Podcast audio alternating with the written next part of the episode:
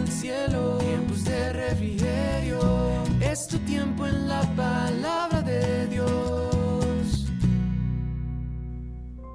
Muy buen día para todos ustedes, mis queridos oyentes. Espero se encuentren muy bien, que también estén terminando este año gozosos y agradecidos con el Señor por lo bueno que ha sido.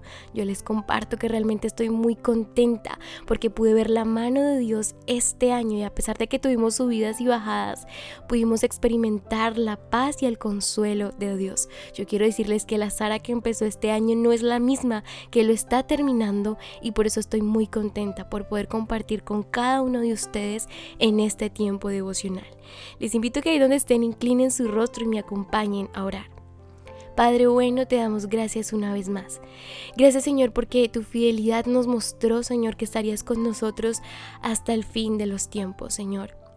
Y te agradecemos por eso. Te agradecemos, Señor, porque pudimos, Señor, crecer en ti, porque pudiste llenar nuestras vidas y nuestros corazones, porque nos otorgaste una sabiduría, esa sabiduría que el mundo no puede dar. Y te doy gracias, Señor.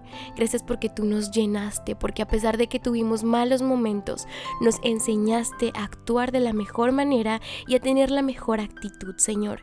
Yo te pido que el 2022 también sea un año de bendición, un año, Señor, de que a pesar de que podamos tener dificultades, o malas circunstancias, Señor, tú puedas mostrarnos, Señor, lo que quieres y la voluntad, Señor, que tienes para con nosotros, que es buena, agradable y perfecta. Te entrego este tiempo, Señor, en tu nombre. Amén y amén. Y bueno, recordemos nuevamente que esta semana estamos hablando sobre cerrar ciclos, pero hoy quiero especificarme en cómo empezar un nuevo ciclo. Y por eso el título del devocional de hoy es Empezando con Dios cerrando ciclo, empezando nuevo con Dios. Y por eso quiero que vayamos juntos a Salmos 143, 10, que nos dice, Enséñame a hacer tu voluntad, porque tú eres mi Dios. Que tu buen espíritu me guíe por un terreno sin obstáculos. Yo quiero invitarte a que este versículo sea un lema en tu año 2022, que tú puedas decirle al Señor, enséñame a hacer tu voluntad, que tu buen espíritu me guíe por un terreno sin obstáculos. Que ese sea tu lema para el año 2022.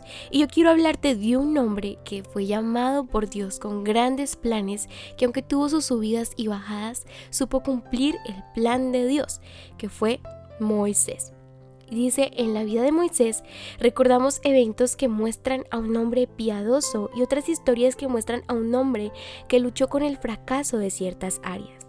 Aunque a veces fallaba, Moisés era un hombre constantemente en sintonía con el plan de Dios. Amaba al pueblo de Israel, a quien Dios lo llamó a guiar. De niño, Moisés creció en la casa del faraón egipcio, a pesar de haber nacido en una familia judía. Moisés aprendió de los mejores maestros eruditos egipcios. Probablemente no aprendió mucho acerca del Dios de Israel a través de sus tutores, pero creció sensible a la dirección de Dios. Moisés afirmó no ser un gran orador, sin embargo fue capaz de guiar a los israelitas durante 40 años fuera de Egipto y hasta el borde de la tierra prometida. Moisés decepcionó a Dios con algunas de sus acciones, pero se arrepintió de su falta de confianza y fue usado por Dios para cumplir sus propósitos. Muchos sabemos y vemos que incluso en Éxodo 3, como Dios los llama, y él dice, Señor, y pone mil excusas, Señor, pero yo no soy bueno para esto, Señor, pero ¿cómo voy a hablar al pueblo? ¿Cómo voy a decir que tú eres el que me manda? Y aquí vemos cómo Dios nos muestra en grandes ejemplos de la Biblia, porque si nos damos cuenta, Dios nunca usó a personas perfectas, Dios usó a personas imperfectas. Y hoy yo quiero que tú tomes en cuenta esto.